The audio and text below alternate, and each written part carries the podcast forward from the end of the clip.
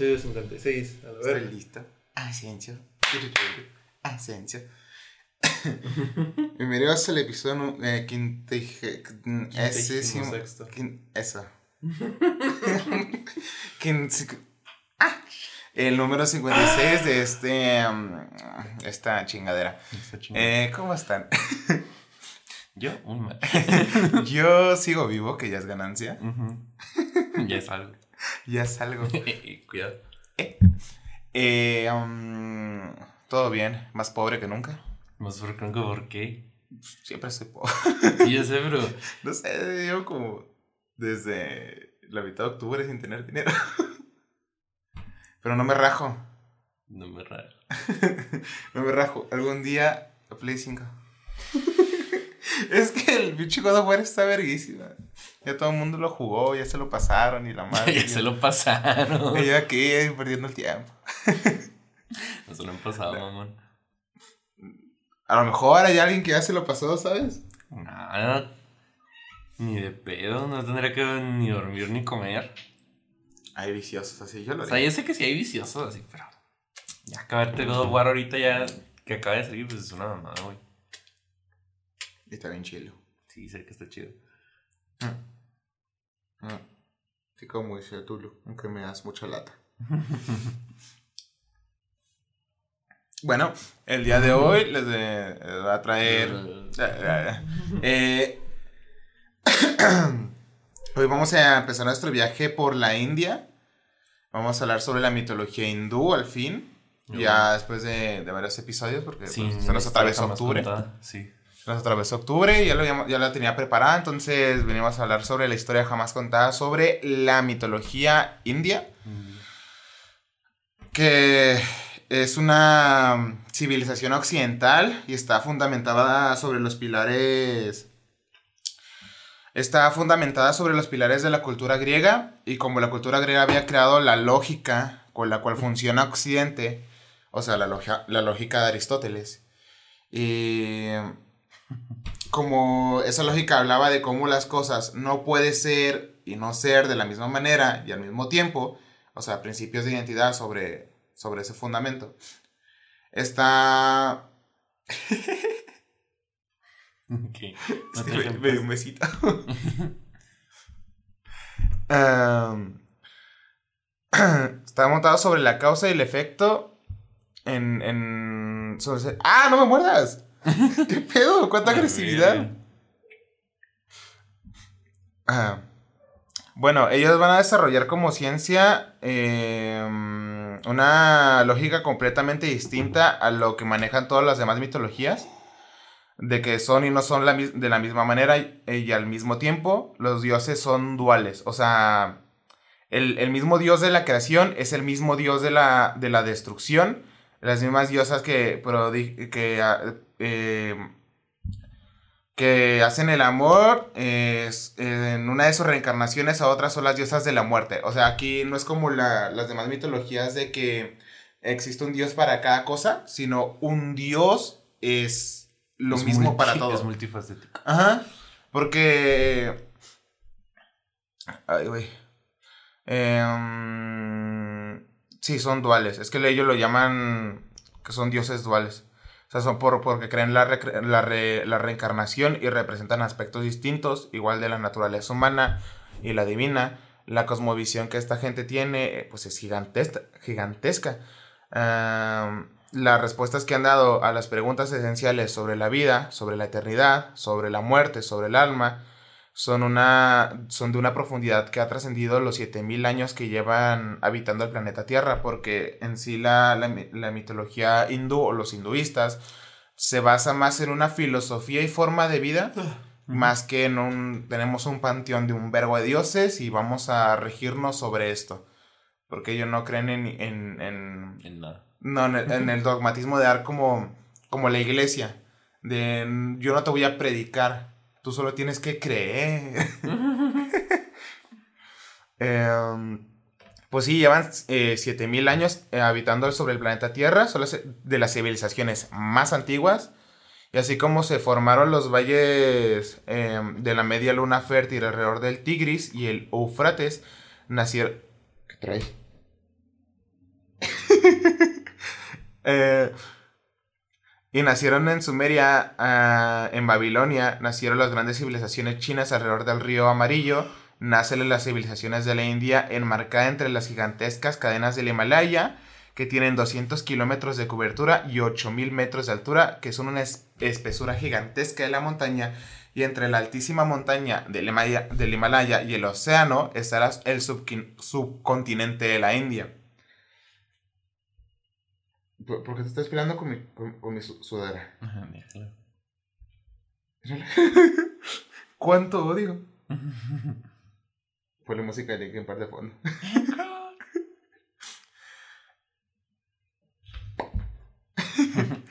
Su religión es tan grandiosa y tan distinta a la nuestra y la de las otras que hemos visto, que no tiene dogmas, no tiene doctrinas, uno no tiene profetas ni tiene salvadores, es más bien un conjunto de creencias donde los dioses crean y destruyen a la vez, donde el universo se va representando de muchas maneras, donde las cosas son y no son, los tiempos de ellos son tiempos distintos, decían que en aquel tiempo no había ni ser ni no ser, no existía el reino del aire ni el cielo, más allá que, que envolvía todas las cosas y, y donde para que protegerlas, de que había agua ahí, insonable profundidad del agua, la muerte no existía, entonces no había algo inmortal, no había ninguna señal para dividir el día y la noche. O sea, es que tiene una representación que dices, ¿qué? ¿De, qué chingados hablas? O sea, es que dicen, es que no había nada. ¿Y qué nada? No, es que no había nada. No, no, no existía un nada. No había nada. Y de repente existía todo y todo a la vez. a ver, ¿qué te fumaste? que, que ahorita les cuento, de aquí lo traigo, pero es que todos se drogaban muy cabrón. O sea, tienen historias de que incluso los dioses eh, se fumaban unos porros del tamaño de India. es que no tiene sentido. Ah, eh, entonces no había, no había ni noche ni día. Eh, había una única cosa sin aliento, respiraba por su propia naturaleza. Aparte de esto, no había nada, absolutamente nada.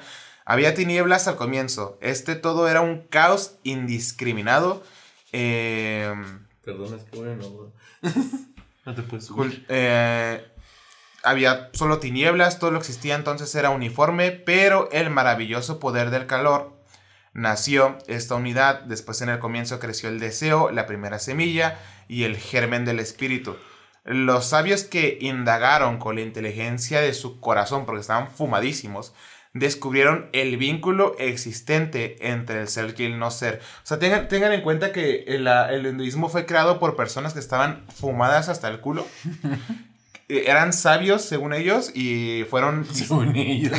fueron filosofando muy cabrón más cabrón que los griegos. Es que los griegos se empedaban no los griegos entraban en, este en este estado de de de inconsciencia consciente que se logra de muy pocas formas pero los griegos lo, lograban con el alcohol.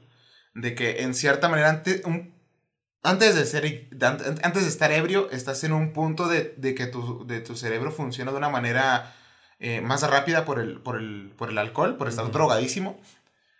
Y en ese momento empiezan a sacar teorías a lo pendejo y luego ya las discuten cuando están sobrios. O sea, ya cuando están sobrios dicen, ah, mira, esto no está, o sea, lo del, lo del burro es el Mesías no tiene puto sentido, pero de que hay un dios del vino, sí. O sea, eh, entraban en este estado que se logra de muy pocas formas.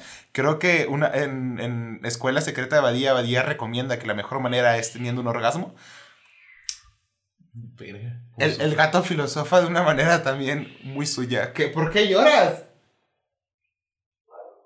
Creo que va a cagar, por eso está... ¡Ah! ¡Ah! No debí comerme eso. Maldigo. El gato sufre gastritis más que yo. Bueno, del calor nació una, esta unidad. Después en el comienzo eh, creció el deseo, la primera semilla y el germen del espíritu. Los sabios, como ya les dije, con su inteligencia y su corazón, porque así lo dicen ellos, eh, eh, empezaron a filosofar sobre el vínculo existente entre el ser y el no ser transversalmente. Estaban ahí las líneas que separa, del, que separa de la separación extendida que había. Entonces, arriba de ella y que había debajo. Te estaban preguntando cosas que decías tú, no, no, no, no se entiende ni verga. Había elementos procreadores, había fuerzas poderosas, estaba el libre impulso, eh, estaba la energía, estaba... Tiene que... Eh, realmente no había quien podía afirmarlo porque por qué razón nació y de dónde proviene esta creación. O sea, los dioses son posteriores a esta formación del mundo. Ellos no tienen como que un dios creó el mundo, sino que todo se creó y luego vinieron los dioses. Pero no saben explicar de dónde vienen, simplemente surgió. generación espontánea. Eh, entonces, ¿cuál es la fuente de dónde proviene la existencia en el primer origen de la creación? Bien sea que la haya o no, o, no una, una, teoría formal en cuya mirada controla el mundo desde lo más alto del cielo, él realmente lo sabe o quizá él tampoco lo sabe. Y así que las cosas con ellos, o sea, si, si existía un Dios que lo creó, nos, ellos no saben responder si él era consciente de que lo creó o no. o sea, es que cuando me puse a, investigar todo lo de la India, porque por aquí tengo el libro. Ah, ¿No es Plutón? No, es. Eh... ¿Pero es civilizaciones del pasado, no es eso? Sí, pero es que ¿dónde está el, de, el nombre eh, asiáticas occidentales? Es que no sé dónde está, eh, dónde está el libro de la India. Pero tengo aquí mis libros de mitologías. No sé dónde. Pero el punto es que agarran todo de una manera filosófica que dices, este güey está fumadísimo. Estaba fumadísimo cuando escribió esto. Porque luego les digo, porque empezaron a, sacar un chingo de libros. De todos, de repente llegaba un, un güey que decía, yo soy el, el filósofo de, de, de, este lugar. Y escribí este libro, sacaba un montón de papel, o sea, léalo, eh, llénense de conocimiento. Como decía el monito de, de Esponja. con conocimiento. Entre los años 1700 y 1500 a.C., llegaron de Irán una serie de pueblos indoeuropeos llamados arios, que se, que se asentaron en la zona norte de la India y dieron origen a la tradición védica, la semilla de lo que conocemos como hinduismo. Ellos existen desde el principio de los tiempos, existían en forma casi embrionaria cuando el sol iluminó en primer reino de Egipto en el cuarto milenio antes de Cristo, tenía un pleno vigor cuando el sol futuro en la Grecia clásica, en el siglo V, antes de nuestra era, y asistieron con ese mismo sol al ocaso del Imperio Británico en el siglo, eh, o sea, es que ellos han, sido contemporáneos en todo el mundo. Su cultura más o menos la situamos entre el siglo, entre el año 3000 antes de Cristo y el siglo XVII de nuestra era. O sea, es que ellos llevan, son de las civilizaciones más viejas que existen y se, al principio se movieron em, muchísimo, o sea, no eran sedentarios. Eh, se movían por todos lados y muchas culturas, ahorita se los voy platicando, eh, atravesaron por la India y ellos se fueron llenando de, conocimiento. Pero sí, todo, todo surgió desde, de, muchos dicen que desde Egipto, porque Egipto es de las culturas más antiguas que hay. Y se fueron expandiendo a partir de ahí. El, subcontinente indio está regada por un poco, de, un poco de países que hoy forman parte de estas grandes tierras, que son una cantidad de pueblos que comparten una misma forma, eh, digamos, de forma de vida común, entre las cuales están, o sea, tienen cosas comunes, pero también son independientes. En la actualidad toda esta zona está dividida, lo que comprende Afganistán, Bangladesh, Bután, India, Nepal, Pakistán, y si Blanca, o sea, todos los países que están en guerra forman una, gran India histórica. Eh, ellos tienen diferentes aspectos culturales que están profundamente tejidas las unas con las otras eh, y con las civilizaciones más antiguas. Empieza, empiezan con la civilización suma, que llegan unos invasores que van a llegar, siempre llegan por el norte. Eh, o sea, pero había, había personas historiadas que decían cómo llegaban por el norte si le estaba la cordillera del Himalaya. O sea, cómo se van a meter por esa, por esa zona. Pues resulta que haciendo estudios sobre la geografía climática de ese entonces, en el verano la cantidad de, la nieve se, se deshielaba y se volvían ríos. Los ríos se volvían canales y a través de esos canales pueden entrar los navegantes. Así que tiene una, básicamente en verano las puertas decían, pásele por aquí entre, son bienvenidos. Eh, pues eh, una gran sucesión de invasiones ha venido atravesando la India a lo largo de su historia y se van encontrando con los pueblos primogenios del, sur de la India, de los pueblos Dra. Eh, la primera evidencia de civilización que nosotros tenemos de ellos son unos reinos muy antiguos que, eh, estos se llaman los reinos de Mohenjo-Daro y los reinos de Jara. Para pues su reino, los reinos de Jara y Monjenjo fueron descubiertos hace relativamente poco. En esos reinos ya había un nivel de civilización impresionante y esos reinos que corresponden a la parte de lo que hoy sería Pakistán y son de los desplazamientos más antiguos. En, esa, en esos reinos también había una evidencia de civilizaciones eh, tan antiguos que sitúan alrededor de 4.000 años hacia 3.000 años antes de Cristo, o sea, de, de 3 a 4, no se sabe bien, en el Valle del Indio. Ya en ese momento se hablaba de las ciudades planificadas de edificios construidos sobre varios pisos con ladrillos cocidos, y eran ciudades que podían competir con Mesopotamia, con Egipto. Eh, es que los reinos de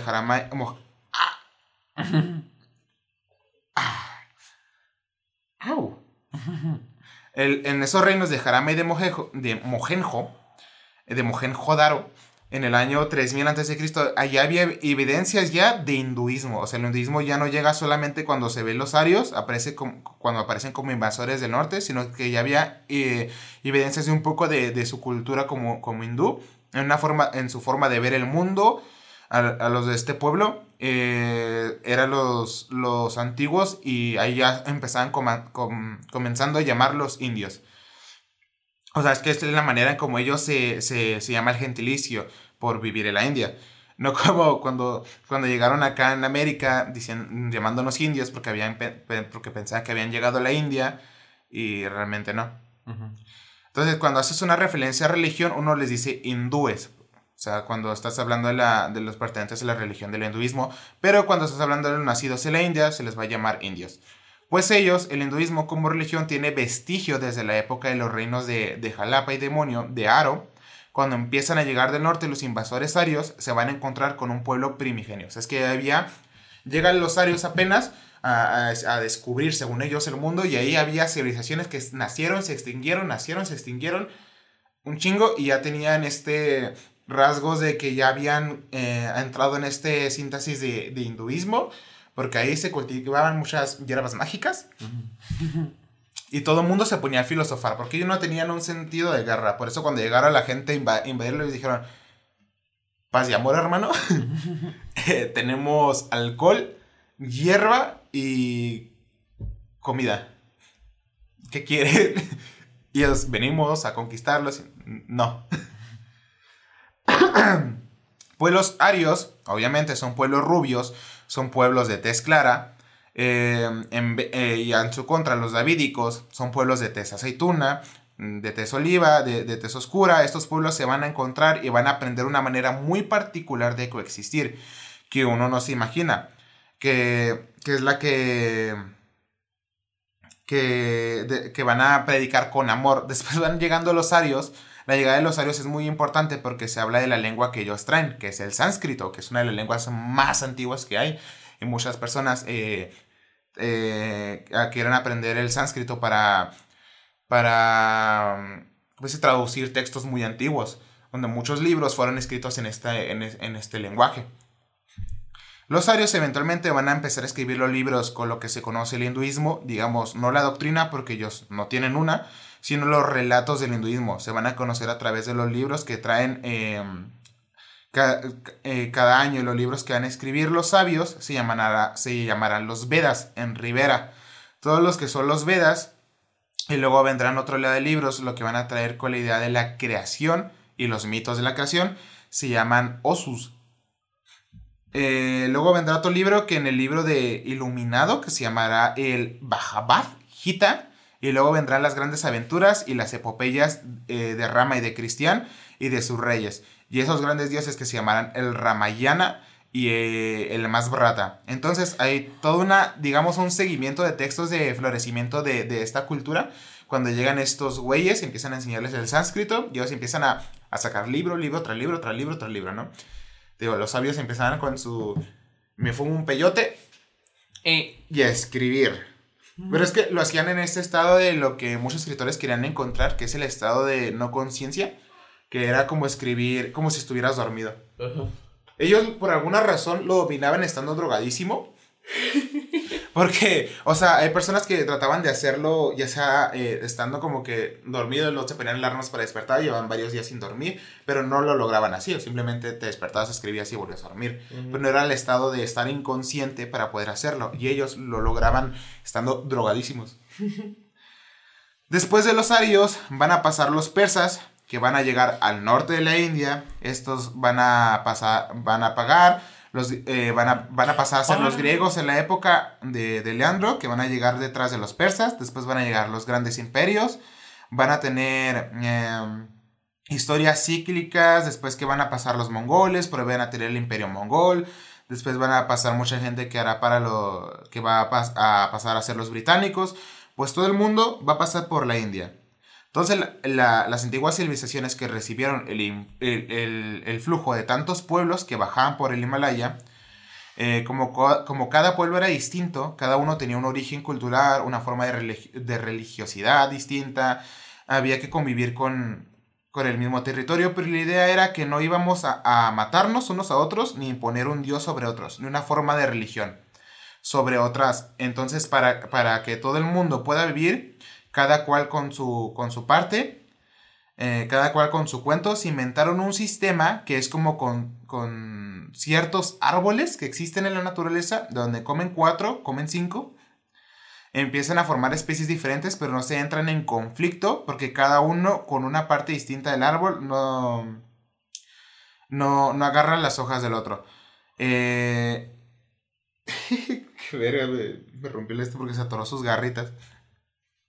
Pero la India se quedaba con la parte de arriba de la, de la copa del árbol, pues inventaron el sistema de castas. Entonces, con el sistema de castas, cada, cada cual puede pertenecer dentro de su círculo a su propia cultura, sin rozarse con las otras. Entonces, están las castas de los brahmanes, de los, de los curas, de las aldeas, de las vacías, y cada una de estas castas corresponde a un periodo histórico de un pueblo y una invasión particular. O sea, y ellos dijeron, como los griegos de vamos a adoptar todos nosotros. Y dijeron, eh, todas, todas las religiones van a pertenecer a nosotros. No les vamos a decir que sí. Vamos a decir, sí, Simón, vamos a creer en ti, pero nos vamos a anexar secretamente a nosotros. Y como cada casta, cada pueblo se fue dividiendo en diferentes zonas, según por el periodo de, en, esta, en este pueblo se fue en el periodo donde estaban los griegos, pues ellos tienen un poquito de dioses griegos, por allá tienen un poquito de dioses mongoles, por acá tienen a los persas, etcétera, etcétera, ¿no? Etcétera. Eh, eh, pues llegando a la historia de la India, los hindúes es un universo que consta de muchas miradas y de muchos aspectos. Es el, según los mitos hindúes, consta de tres mundos, el físico, el celestial y el espiritual. Y en la base de todo hay un océano cósmico de leche, en el cual se alzan tres islas o continentes. El central, el más extenso, es el mundo físico. Está protegido por ocho guardianes, cada uno de ellos los, les monta sobre un elefante y ocupa una posición de la brújula en el centro de la inmensa isla. Eh, está cada uno de estos. Tiene una direccionalidad de la brújula. Em, está, el sur, está suroeste y el sur. Y está el sudoeste, se llama Varuna. Está al oeste Rumbo. Al noroeste Cubera. Y al norte Son. Y está al, nordeste, en el centro de esta inmensa isla y al norte del Himalaya, se alza una montaña dorada llamada Mari, que es la que flanquea los mundos más pequeños en la cima del monte el Monte Meru. Se encuentra el Brahma, lo que es el dominio del, programa del Creador, que es donde van las almas que han alcanzado la liberación permanente del ciclo de nacimiento y de muerte, porque ellos creen en, el, en la reencarnación. Este reino está rodeado por las, por las ciudades celestiales donde habitan los dioses y ahí están las figuras donde la reina Indra y donde los señores de las Vasmandan entonces, entre el Himalaya y el mar está la India. Es el único lugar y el único país donde los habitantes, según la religión de ellos, experimentan el sufrimiento y la redención En los demás países del universo existen otras formas de felicidad y otras formas de relación, pero ahí es donde existe esta, este ciclo de sufrimiento. Em, eh, según un día y una noche en Brahma equivalen a un ciclo terrestre de 4 millones 3.200 años. Bien específico. Sí, que es el total y hay cuatro fases de creación y cada una de ellas está dirigida por, por un Manu, que es el padre y maestro del ciclo de la creación. Todo esto, ellos creen en la reencarnación como una sucesiva forma en la que el alma se va purificando. Cada vez el alma viene, vive una vida, aprende cosas en esa vida y después de que aprende cosas en esa vida muere y vuelve a ir al descanso y luego vuelve a, reencarnar y entre esos intervalos va al cielo y al infierno pero son intervalos en el ciclo de la reencarnación. Entonces, entonces todos esos ciclos de la reencarnación, reencarnación se van a completar hasta que ya el alma haya aprendido todas las cosas que tenía que aprender. Y cuando las ha tenido que aprender, finalmente va a llegar a un punto en que no van a ser más, o sea, va a dejar de reencarnar. Y en ese punto es la aspiración de todo, de todos. O sea, es lo que quieren alcanzar. O sea, de, de, de dejar de reencarnar, llegar al punto máximo de experiencia. O sea, mueren, agarran XP, y, sí, llegan al nivel máximo. Y llegar al último del ciclo. Ahí es cuando se llega al samsara, que es la rueda en la cual está presa el alma mientras está en un ciclo de reencarnación. Entonces, el alma mientras está en todos los ciclos experimenta por acciones. Eh, todas las acciones individuales que cada uno es el que toma. Y tiene capacidad de decisión. Eh, todas las acciones que usted lleve en sus vidas anteriores y en las que le siguen son los karmas, son las, las consecuencias dentro de sus acciones. En el, como en el hinduismo no hay un Mesías y no hay profetas, hay dioses y esos dioses también reencarnan y tienen diferentes reencarnaciones.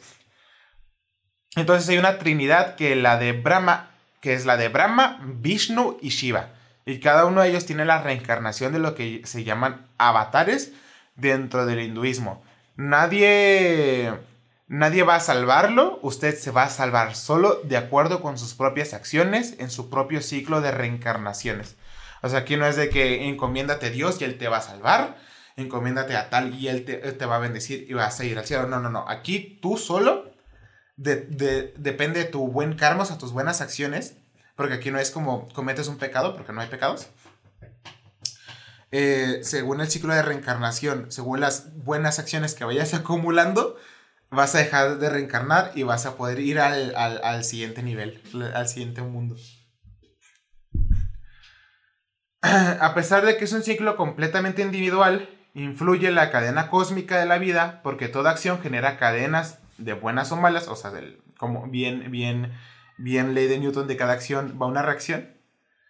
Eh, en la naturaleza tota-, de la totalidad del cosmos, entonces ellos van a desarrollar una religión tan compleja que cada que viene alguien con otro dios, lo acomodan ahí sin problema y van a ser impresionantemente flexibles y la, la flexibilidad del hinduismo es la que permite que todo el mundo que, que, que para y hay una condición que es la única condición que tienen es que tienes que haber nacido en el suelo indio eh, y eso es lo que te hace a ti parte de todo este ciclo, a, haber nacido en el suelo de la India. Entonces van llegando, cuando los invaden, cada pueblo que, que cuando, cada invasor que llegó y nació ahí, un nuevo ser, ya eres, ya estás atado a este ciclo de reencarnación por siempre.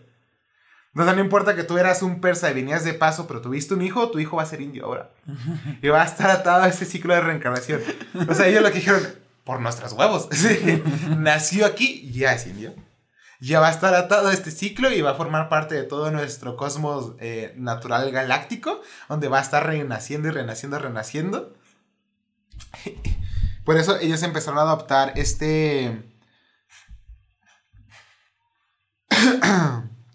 Eh, cada, eh, cada, cultura no, no, van a confrontar ninguna religión porque todas pueden ser absorbidas por, por ellos porque es un gigantesco panteón hindú. Cada vez cualquier interpretación de los sagrados, la forma de, de religión del hinduismo es infinita. O sea, para ellos hay más de 3 millones de dioses, solo para demostrar que lo sagrado es infinito, que la divinidad es infinita, y se van juntando todos los dioses de cada región. Van a tener más o menos cercanía con uno u otros dioses, cada pueblo que ha llegado a aportar un dios, entonces esta religión es tan flexible que va absorbiendo a todas las demás y ninguna religión logra sobresalir al interior de ella misma porque ella misma se hace con todas las religiones que, llegan, que, que llegaron con los invasores. Entonces se lo fueron acomodando con tranquilidad en su sentido de lo sagrado.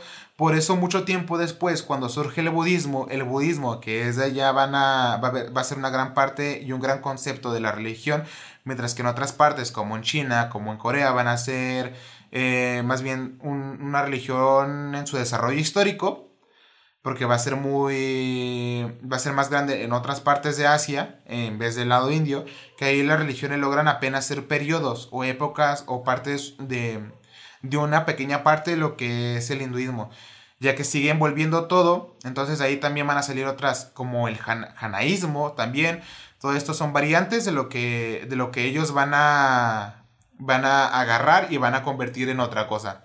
Pero para ellos siempre va a ser el hinduismo, aunque sean vertientes y variantes. De ahí que el, el, el budismo, el janaísmo, que el janaísmo se, se extinguió muchísimo antes, porque el budismo todavía existe. va a ser como eh, su gran este, rival para el hinduismo, porque van a, van a formar su propia filosofía de existencia. Pero según los hindúes dicen, no, no, no, eh, eso también es parte del hinduismo, solo que ellos están tercos de que no. La única que es completamente diferente, que va a llegar mucho tiempo después, será el Islam, porque es una de las religiones que, que vienen del libro. Es cuando se encuentran con las religiones de, del libro como es el, el, cristianismo, el catolicismo, etc. ¿no? Eh, se encuentra con un universo religioso diferente. Ellos no tienen ningún problema en acomodarlo con, con todo y Corán, o sea, meterlo con todo y el libro dentro del panteón hindú. Eh, no tendría ningún problema con eso, pero lo que pasa es que esas religiones monoteístas, entonces ellos no creen en, un solo Dios, entonces no se acomodaría. Pero no porque los hindúes no les abran un huequito. El problema, sino es que ellos vienen con otro cuento eh, de religión de la India, la va caracterizando desde el principio y es lo que hace posible la relación entre tantos pueblos tan distintos, en cada cual llega con un cuento y el cuento cabe dentro del hinduismo entonces hay una obligación profunda entre las diferentes facetas en las cuales el hinduismo va cambiando y va adaptándose la llegada de cada uno de los pueblos que va a entrar a formar parte de esa cultura, se va armando los sistemas de castas y los sistemas religiosos como una manera de incluir en el cosmos eh, en toda esta religión. Em, todo el mundo lo va metiendo, entonces dentro de todo esto pues ellos tienen una cantidad de, de una, una cantidad de mitos, cualquier cantidad de versiones, porque son tantas y como son tan diversas los pueblos que las habiten y diversas son sus ideas de lo sagrado y de lo divino, entonces no es, no es eh, pesar, no es un cuerpo de doctrina, no se dice, mire, ellos creen en esto, ellos que creen en la reencarnación y la relación que tienen con la religión es un ritual, es a través de los ritos de adoración, porque no hay no hay un cuerpo de doctrina que vaya a decidir qué, puedes hacer y qué no. Eh, o sea, todo lo... No hay una teología que diga que hay una manera correcta de interpretar el hinduismo, sino que cada casta y cada pueblo va a tener su manera y va a ser correcta. Entonces, para cada etapa del universo existen verdades universales en el comienzo. Allí era el sol, era inexistente y se hizo existente. Existió. Luego creció y se convirtió en un huevito. Permaneció en reposo durante un año y el huevo se quebró. Se abrió y de las dos mitades eran la, la, luna de plata y la otra de oro. De la plata se convirtió en la tierra y la de oro en el cielo. La gruesa membrana de la clara en las montañas y la, delgada, la delgada membrana era la hierba. En la niebla y las nubes, las pequeñas venas en ríos y en el fluido del mar, y así ellos, esto se le, se le, son, son tres de los textos esotéricos incluidos en la literatura, en la literatura mediática, ellos van narrando de diferentes maneras lo que, se, lo que es su concepto del universo, y tienen diferentes principios. Eh, en él es la verdad, un en, en, la única verdad es que en un principio existe un universo que era agua y nada más que agua, y, y del de las aguas interrogaban delante cómo podremos, o sea, las aguas hablaban entre sí y se preguntaban cómo podían reproducirse. Y cuando lo lograron, se empezaron a calentar, se produjo un huevo de oro. Y al año, eh, el huevo de oro empezó a abrirse por el, por el espacio. De esta manera, en el espacio del tiempo de un año, se produjo un hombre. Él quebró este huevo de oro. Entonces, no, no había una eh, un lugar en calma, solo este huevo de oro llevándolo a, él. O sea, este huevo flotó solo durante el espacio en un tiempo como de un año. Y el huevo trató de hablar. Dijo, esta palabra se convirtió en la tierra. Y esta se convirtió en el aire. Y esta se va a convertir en el cielo. Eh, y luego del más allá nació una vida de, de mil, pasó, como pasaron mil años, nació una vida y así es como uno puede ver la, distancia, la orilla opuesta. O sea, estaba un güey que nació y, a la orilla opuesta había nacido eh, otro y empezaron a lavar al mismo tiempo hasta que alcanzaron el, poder de reproducirse dentro de su propio ser. O sea, hicieron fotosíntesis. ¿Cómo se llama este cuando se separa uno para formar dos? Eh, mitosis. Mitosis. Es decir, fotosíntesis porque estaba pensando en Bob Esponja. Eh, se reproducían en su propio ser y de su aliento creó los dioses. Los dioses fueron creados entrando al cielo y esta es la divinidad de los dioses. crearon, los crearon y luego crearon la luz con, con aliento. Eh, luego los descendientes crearon los basuras. Los basuras fueron creando, au, entrando a la tierra, habiendo crearon la oscuridad para el día y ese es un todo. O sea, o sea, es que están locos. crean al cielo, crean la oscuridad para, para él porque las dos cosas son absolutamente importantes. Él pensó, en verdad, de, de, de creando, o sea, todo esto, eh, después de haber creado toda la oscuridad, eh, pues necesitó ahora la luz, y él pensó y la, creó. Entonces él fue creando las asuras de esto hizo las noches, de esto son el día, la noche nació con una vida de mil años y así es como uno puede ver en la distancia, la orilla opuesta, él podía divisar en la otra orilla el fin de su propia vida. Así es que van a creer, eso es como la creación del universo, cuando van creando los universos, van creando unos dioses para el creador que es el Señor de todo, creador de toda la creación, está encima de la adoración humana y tiene, está dedicado por todos los templos y tiene cuatro caras orientadas en cuatro direcciones del espacio porque es el creador del universo.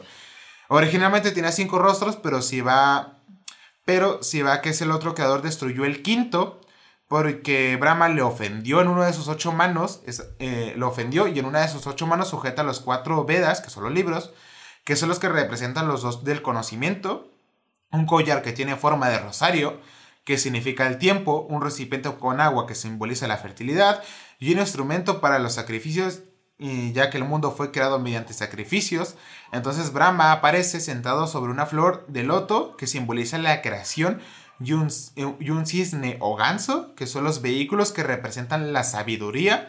Ellos son tan importantes como sus vehículos cuando aparece, cuando aparece un toro. El toro es tan importante como el espíritu cuando del cisne, el cisne es tan importante como aquello que aporta, entonces está el creador, eh, es el encargado de preservar la vida y a los seres vivos, él es responsable del destino de los hombres, siempre lo representan de color azul, es el que aparece en todas partes y entonces él tiene reencarnaciones. Ellos llaman las reencarnaciones avatares y cada una de ellas representa a otro dios. Entonces, una de esas reencarnaciones es cristiana, otra es rama, que se la asocia con el amor altruista, que es la que induce a pensar en los demás y es un héroe, un héroe eh, eh, eh, erótico. Hay una profundidad de erótica fuerte en todas estas historias. Crista siempre se le representa de color azul. Entonces, si, si han preguntado, es, es, que no tiene sentido, pero se los voy a decir así. Si han preguntado, entre todas las mitologías, ¿cuál sería el dios más poderoso? Es este güey. Porque este güey pintado de color azul, este güey estaba aburrido, pensó en que quiero un universo, lo pensó y existió. Es como el dios cristiano, ¿no? No, el dios cristiano creó el mundo, no el universo. No, porque creó todo lo que hay en el espacio. No, él crea el mundo. A ver, vamos a. Es que él crea, él, él divide, el, el, el él crea el cielo y el infierno. O sea, él crea el cielo y la tierra. ver, La luz y la oscuridad. Pero no, no, no crea las, no crea las estrellas, no crea el cosmos. Este güey creó la Vía Galáctea. La, Vía Galáctea. la Vía- por eso es que ellos lo llaman como el mar de leche, pero es la Vía Láctea. O sea, ellos ya tenían un concepto. Me agarró papel porque Porque ya. ya, ya me se me está juntando el... En el principio, a ver, mira, en el principio creó Dios los cielos y la tierra, y la tierra estaba desordenada y vacía, y las tinieblas estaban sobre la faz del abismo, y el Espíritu de Dios se movía sobre la faz de las aguas. Y Dios dijo, sea la luz, y fue la luz. Y vio Dios que la luz era buena, y separó la luz de las tinieblas. Y llamó Dios a la luz día, y a las tinieblas llamó noche. Y fue la tarde y la mañana de un día. Que es supuesto que los cristianos ya cambiaron el canon a que fue un millón, un billón de años. Simón. Eh, luego, dio- luego dijo Dios, hay, hay expansión en medio de las aguas y separé las aguas de las aguas. E hizo Dios la expansión y separó las aguas que estaban debajo de la expansión de las aguas, que estaban sobre la expansión, y así fue. Y llamó Dios a la expansión cielos, y fue la tarde y la mañana del segundo día. Dijo también Dios, júntense las aguas que están debajo de los cielos en lugar, en un lugar, y descúbranse lo seco, y, y descúbrase lo seco, y así fue. Y así llamó Dios a lo seco la tierra, y de la reunión de las aguas llamó mares, y Dios vio que era bueno. Después dijo, produzcase hierba, pues creó las, las plantas. Pues digo, o sea, es, cre- es que creó el mundo, ¿no? Eh, Porque él dice, ya había un abismo. Y entonces este güey es el que creó el abismo. O sea, este güey creó el manto donde los demás dioses crean las cosas. O sea, por eso es como... Sí, el dios, el dios cristiano crea el mundo, crea la- el, el planeta, pero ellos dicen, Simón, este güey también es hindú. Es una reencarnación de este güey, porque este güey creó el universo, Sí, ¿no? creó la Vía Láctea, creó todo lo que existe, lo que va a existir. Toda la bestia de la tierra, Dios dijo que ha dado una plantilla que da semilla. Eh, fracturé y multiplicados de una tierra y so, sojuz, sojuzgadla, sojuzgadla, y Oh, señor, señoread de, en los peces en el mar. Creó el varón y a la hembra. O sea, ah, sí, creó primero a los humanos y luego a los animales. No, sí es cierto.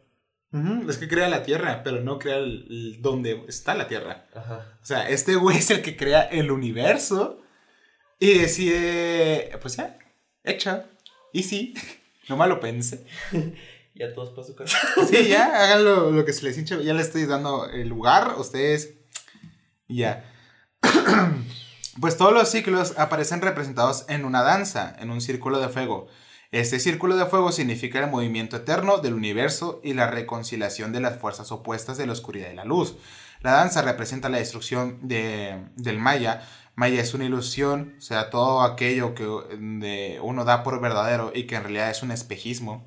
Ellos lo llaman Maya. Entonces, Shiva se le ve representado despeinada como, como símbolo de desprecio de la sociedad y de los, de los cabellos. Representan los siete ríos sagrados de la India y por eso él es el protector de las aguas del Ganges.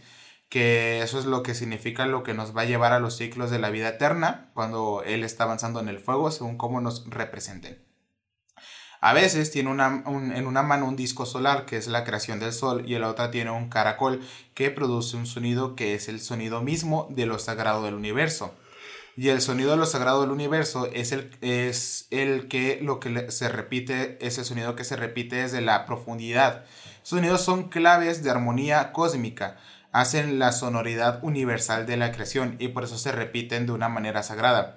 Ellos también eh, tienen otras repeticiones que se llaman los mantras. Los mantras son sonidos eh, como oraciones que son son repetidas muchas veces y ejercen un efecto de comunicación con el universo, eh, de equilibrio interior, porque para ello lo importante es la armonía interior y el equilibrio. O sea, em, no sé si habían visto que los mantras también se pueden usar como sigilos, de que tú empiezas a crear un mantra y ese mantra lo empiezas a repetir y el- el- te llenas con energía cósmica y existen, ¿no? Pues los, los hindúes dijeron, nosotros invitamos los mantras, porque empezamos a repetir los sonidos del universo, que son los de aum, aum, ¿sabes? Se ponen todos a repetir los mismos sonidos, ¿no? No me quedé. Mm, Pues parece Ah, para los hinduistas, el universo está regido por un orden racional y eterno, y para seguir ese dharma hay que adorar a los dioses, realizar ofrendas, rituales y sacrificios. Ellos arrojaban frutos al fuego, flores o cereales mientras cantaban himnos, o sea, los mantras. Creían que con e- ello estarían protegidos, tendrían buenas cosechas y estarían todo el día contentos. Mientras que para nosotros, los occidentales, el tiempo es lineal y regido por la casualidad. Em, con un punto de partida, para ellos es el ciclo, todo se repite y otra vez gracias al dios creador Brahma, quien se encarga de que todo no se vaya a tomar por culo. Otros dioses o devas, que también ellos los llaman así, importantes fueron Dia- Diaus Pitar, que es el padre celestial, y su esposa Pritivi, diosa de la tierra. Ambos eran los padres de Agni, dios del fuego, e Indra, dios de la lluvia, del rayo y de la guerra. La diosa Aditi también fue importante durante un tiempo, aunque luego se fue olvidando. Porque te digo, hay 3 mil millones de dioses. No iban a, a recordarse de todos. Algo parecido pasó con su hijo Mitra, antiguo dios solar del alba de origen ira- iranio. Varuna empezó siendo un dios del cielo y las tormentas para después convertirse el dios del océano. Como digo, reencarnan y se vuelven dioses de otras cosas. Porque así son. Luego también hay un ser, unos seres conocidos como asuras, deidades violentas y sedientas de poder, sobre todo en los textos posteriores a los Vedas, ya que muchos de los devas antiguos acabaron demonizados. Destacan Aryaman, otro hijo de Aditi y protector de la Vía Láctea, y su hermano Vaga, dios de la riqueza y el matrimonio. Están también Ravana, el malo del Ramayana, y Vanasura, el demonio de mil brazos. Su hermano fue Kubu- Kumbhakarna, un gigante de 400 metros de altura con poderes mágicos. Es más o menos desde el año 1000 a.C. Todo el saber védico se recopiló en cuatro libros llamados las Vedas, escritos en lengua sánscrita, como ya he dicho, y que según se cuenta surgieron de la boca de Brahma. Él los vomitó. Dentro del Rig Veda, el más famoso y antiguo, encontramos multitud de himnos. Uno de ellos habla de Purusha, un gigante cósmico de mil cabezas y mil pies que es sacrificado y desmembrado y cada trozo, cada, y cada trozo surge la luna, el sol, el viento, las montañas y también el sistema de Varnas. Luego, difuminado en el, en el sistema de castas, los chatrias, los brahmanes, los balsías y los sudras pero no los dalitis, los parias, porque no les consideraban parte de este cosmos. También se habla del soma, una bebida hecha posiblemente con hongos alucinógenos o con marihuana, o ambos, que ayudaba a los brahmanes o sacerdotes hindúes a entrar en trance durante los rituales. Como les digo, se drogaban para escribir todas estas cosas. Eh, Soma también, eh, también era el nombre védico del dios Chandra, dios de la luna, quien al igual que Surya, el dios del sol, montaba en un carro volador con el que arrastraba al astro. Otros dioses fueron Kamadeva y Rati, la pareja de dioses del amor, armados con, sendo- con sendos arcos muy del rollo de a lo Cupido. Eh, por, el, por el año 600 antes de Cristo se podría decir que la tradición védica evoluciona y llamamos a este periodo brahmánico, pues el dios Brahma se convierte en la divinidad absoluta y el poder de los brahmanes. Crece dentro del sistema de castas hasta alcanzar la cima. Ahora, eran ellos los únicos encargados de los rituales y de los sacrificios de animales. Además, en esta época también se escriben los primeros Upanishadas. Mm, que significa sentarse cerca. Pues si los Vedas y el Mah- Mah- Mahabharata son el colegio, los Upanishads serían la universidad. Es el primer gran acercamiento de esta religión a conceptos más filosóficos que buscaban llegar a un plano superior de conocimiento espiritual. Entonces, todos estos dioses van creando una constelación y sus historias son las que van a ser narradas en el Ramayana y en el Brashta. Y todos estos dioses también se van a encontrar con, con, con Rama. Cada uno de ellos tiene un- una manera de consignar los elementos. Cada uno de ellos representa una forma de los viejos dioses y ellos están así eh, escritos en los textos. del poder y la, redacción del río Ubeda. Se remota a los 1500 años antes de Cristo y ya tiene la descripción de la religión hindú. es que tienen. Es que son tan viejos que tienen ya de muchísimos años y siguen existiendo hasta ahorita escribiendo aún textos de nuevos dioses. Eh, por ejemplo, el Indra es el hijo del cielo y la tierra, y ellos distinguen los dioses y el elemento. Entonces, estos son los elementos. Indra es el, eh, es el, hijo del cielo y de la tierra. Krishna y Vishnu, Rama y Parvat, esos son los dioses y, eh, es los que se encargaron del huevo de la creación del, del entonces y nacieron del huevo de la creación.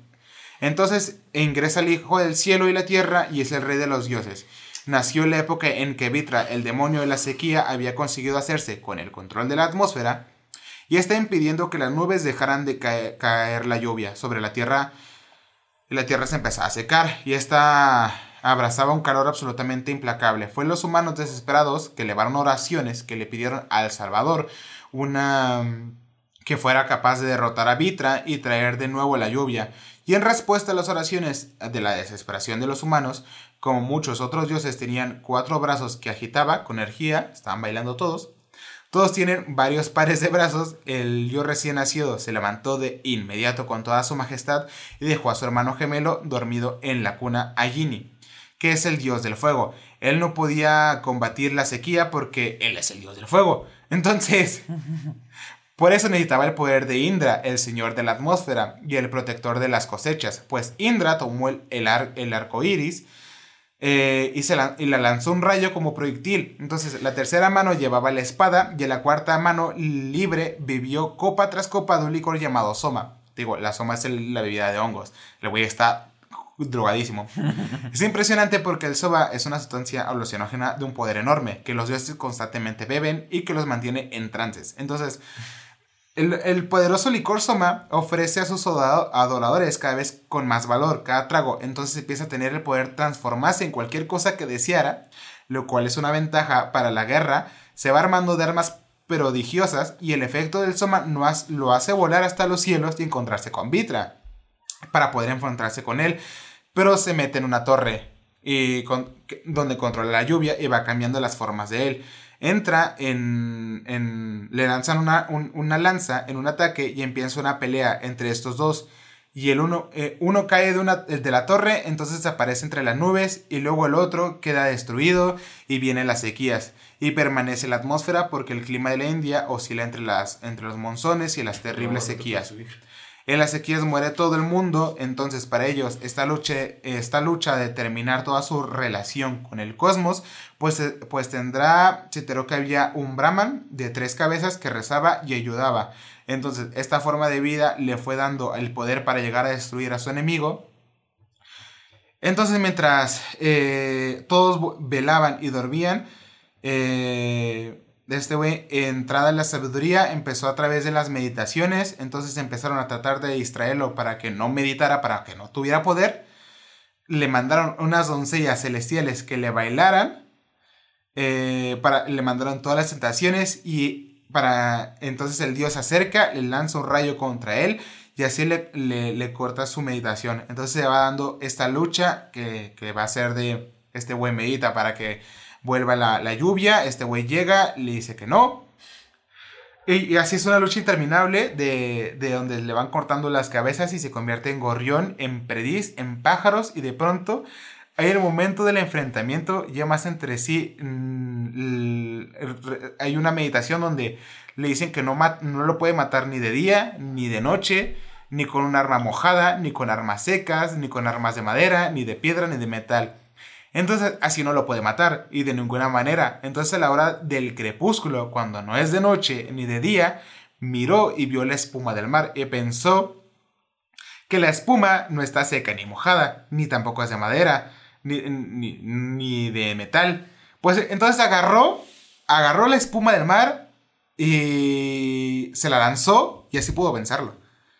Con espuma de mar. Y así pudo atraer la humedad eh, Pero Vitra siempre se agazapa y está esperando entre la atmósfera. En el momento menos pensado, trae las sequías, o sea, aquí no se resuelve las peleas de manera definitiva porque te tendrás si lanza la humedad, pero Vitra en vez de cuando trae las sequías, entonces ellos van encontrándose en una danza cósmica circular y cíclica donde las cosas se resuelven de una manera y se complican de otra y se, se vuelven a resolver y así. Es una batalla interminable cada uno de sus textos. Es que no tienen sentido. Tú le lees y dices, ¿qué chinga esta leyenda? tengo que formarme un porro para entender este desmadre. Pero ellos representan así que, de que todas las cosas son una pelea eterna entre dioses, entre los humanos, donde tienen que darle rituales y darles este, alabanzas, estar meditando, hacer su desmadre. Y van a resolver sus problemas, pero luego ese problema va a resurgir un poco más complicado y lo van a tener que resolver otra vez. Aquí es cuando la figura del maestro o gurú cobra relevancia. Y tú te sentabas junto a él y te enseñaba a meditar y a reflexionar sobre cuestiones muy locas. Que te dejaban eh, con, esta, con, esta cara que tiene Jesús de... ¿Qué verga? la idea era entenderse a uno mismo, o sea, al yo. La idea era... En, eh, aquí en Occidente podemos ser dualistas y entendemos que el yo es un alma separada del cuerpo o ser materialistas y que somos un cacho de carne con ojos. En los Upanishads se busca una tercera vía, donde somos a la vez materia, pensamiento y conciencia, a la que llamaron Atman. Y a pesar de esta división, somos un todo con un universo, con, con Brahma, la realidad absoluta. Se supone que este cosmos o divinidad impersonal habría dado origen a Brahma, con el que no hay que confundirlo. Otros textos importantes fueron los Dharma Sutras que explican a, la gente las reglas para tener una conducta correcta de vida con ese cosmos. De aquí sale toda la idea del karma, que dice que si obras bien tendrás recompensa, pero si obras mal, esas malas acciones te rebotarán en, en toda tu puta cara. Como ya digo, durante mucho tiempo hubo muchos dioses fruto de la mezcla de las creencias védicas con las de los indios, autóctonos y dravídicos, pero los védicos acabaron imponiéndose. El dios Brahma junto el a y Shiva formaron una especie de trinidad llamada Trimurti, que representaba la creación, la, la, preservación y la destrucción. Y surgieron mm, del huevo cósmico, puesto por la diosa Amaparu. Según relatos posteriores a la historia de Brahma, realmente los dioses importantes son estos tres. Pero ¿Qué es lo que hace a la religión hinduista un cacao de proporciones épicas? Pues cada uno de ellos aparece con diferentes reencarnaciones o, avatares. donde somos sentimientos y tenemos, tenemos seres humanos. Por ejemplo, entre las reencarnaciones de Vishnu tenemos Krishna y a Balar, Balarama. Eh, y también está su consorte, las Kishmi y su pájaro gigante Garuda que le llevaban a todos lados de gratis. Brahma, por su parte, tuvo hijos, aunque los creó con su mente y de estos salieron los hombres. Shiva también tuvo hijos como Kartikeya, dios de la guerra, y como Ganesha, el dios, el, dios cabeza de elefante, y patrono de las artes y las ciencias. Además de dios de la buena suerte, se dice que su padre le cortó la cabeza por travieso. Y de ahí que ahora tenga la que tiene. Entre los avatares de Shiva se encuentran los que ya mencionados, Agni e Indra, entre otros muchos. El hinduismo está lleno de dioses o devis. La gran diosa madre es Shakti y divinidad suprema, una energía en la, en la escuela hindú del Shaktismo.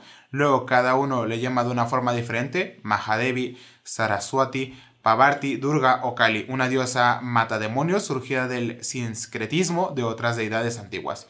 Todas ellas son consortes de Shiva. Este Shaktismo está muy ligado al yoga y al tantrismo, que es como meditar pero follando.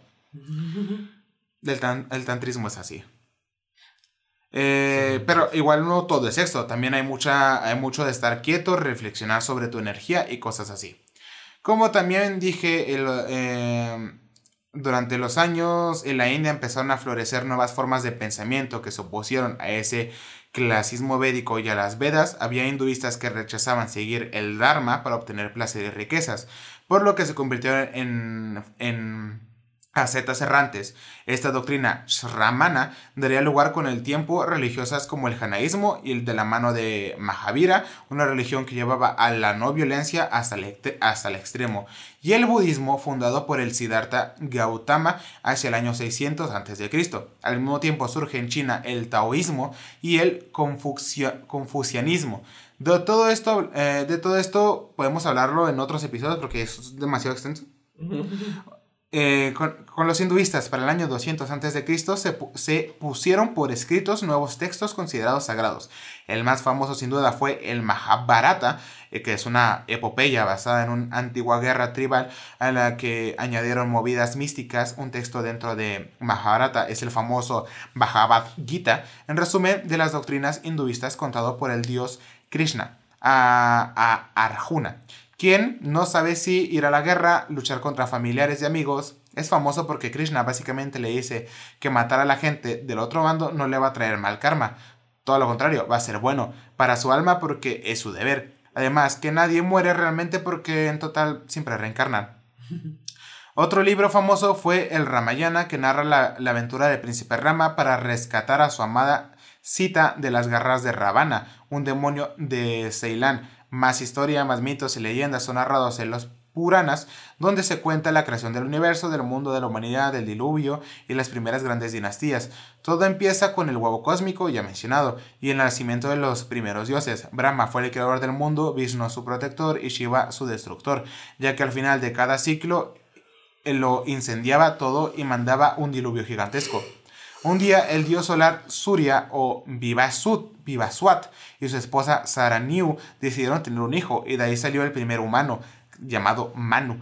De él surgieron todos los demás, eh, o sea, el Adán. Los Manabás. La verdad es que su mito es prácticamente idéntico al del arca de Noé.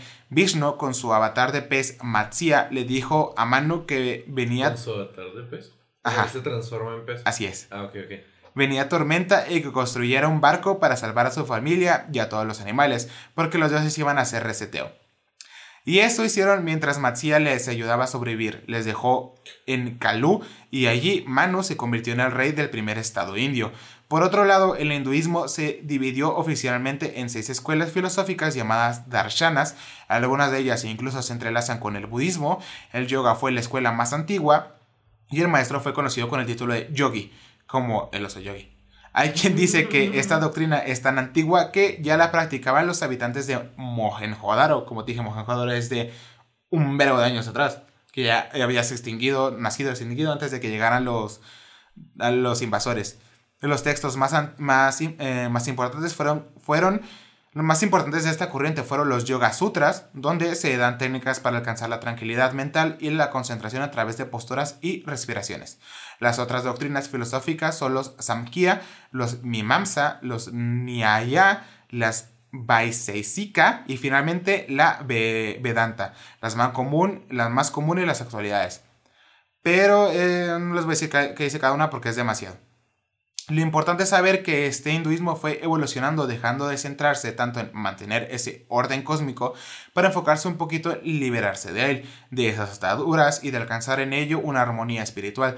De hecho, es por el año 500 después de Cristo cuando entre las tribus más sureñas y de clase más baja fueron surgiendo movimientos devocionales como el Bhakti. Este hinduismo light acercaba a la gente mm, de a pie a los dioses y sin intermediarios. Ahora, eran los devotos quienes daban ofrendas a sus dioses en contraposición a los dictámenes védicos que venían del norte.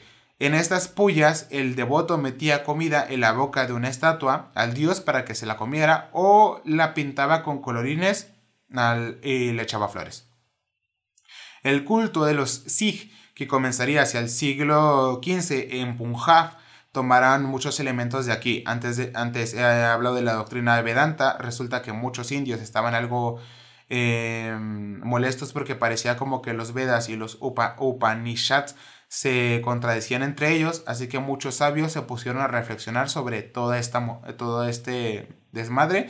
Y llegamos al 800 después de Cristo cuando el filósofo Adi Shankara funda la escuela hinduista Vedanta Advaiti que propone una filosofía no dualista. Solo hay una única realidad del universo, la de Brahman, que es todo, pero hay varias formas de conocerlo, que varía dependiendo de la gente que lo ve con diferentes formas. Sin embargo, son, son meras ilusiones por nuestra manía de conceptualizarlo todo. Pero no, todos somos uno con el cosmos. Así solucionaría un poco estas contradicciones. En fin, esto es básicamente el hinduismo, una religión de religiones tan antigua como las civilizaciones humanas y actualmente la tercera más extendida del mundo y también una de las más complicadas de entender. Pero, pero si... Pero si no has tenido suficiente con esto, les puedo hablar sobre la gran competencia del hinduismo, que sería el budismo, que eso lo dejaremos para Después. después. Por favor. no te creas. Es que está muy denso.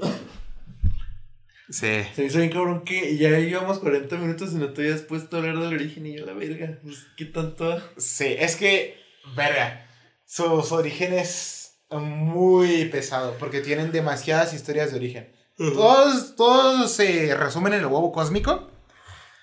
Que muchos dicen nació de la nada y otro viene del mar de leche y otro un- un- una tip, un- viene la, la tip- viene la tipa azul que, que lo puso y dijo ahí está existe espontáneo. Es que es demasiado, es demasiado. O sea, y ti- tienen 3 millones de dioses. No los voy a nombrar todos. Nombré un chingo y un chingo de libros y un chingo, chingo de escuelas.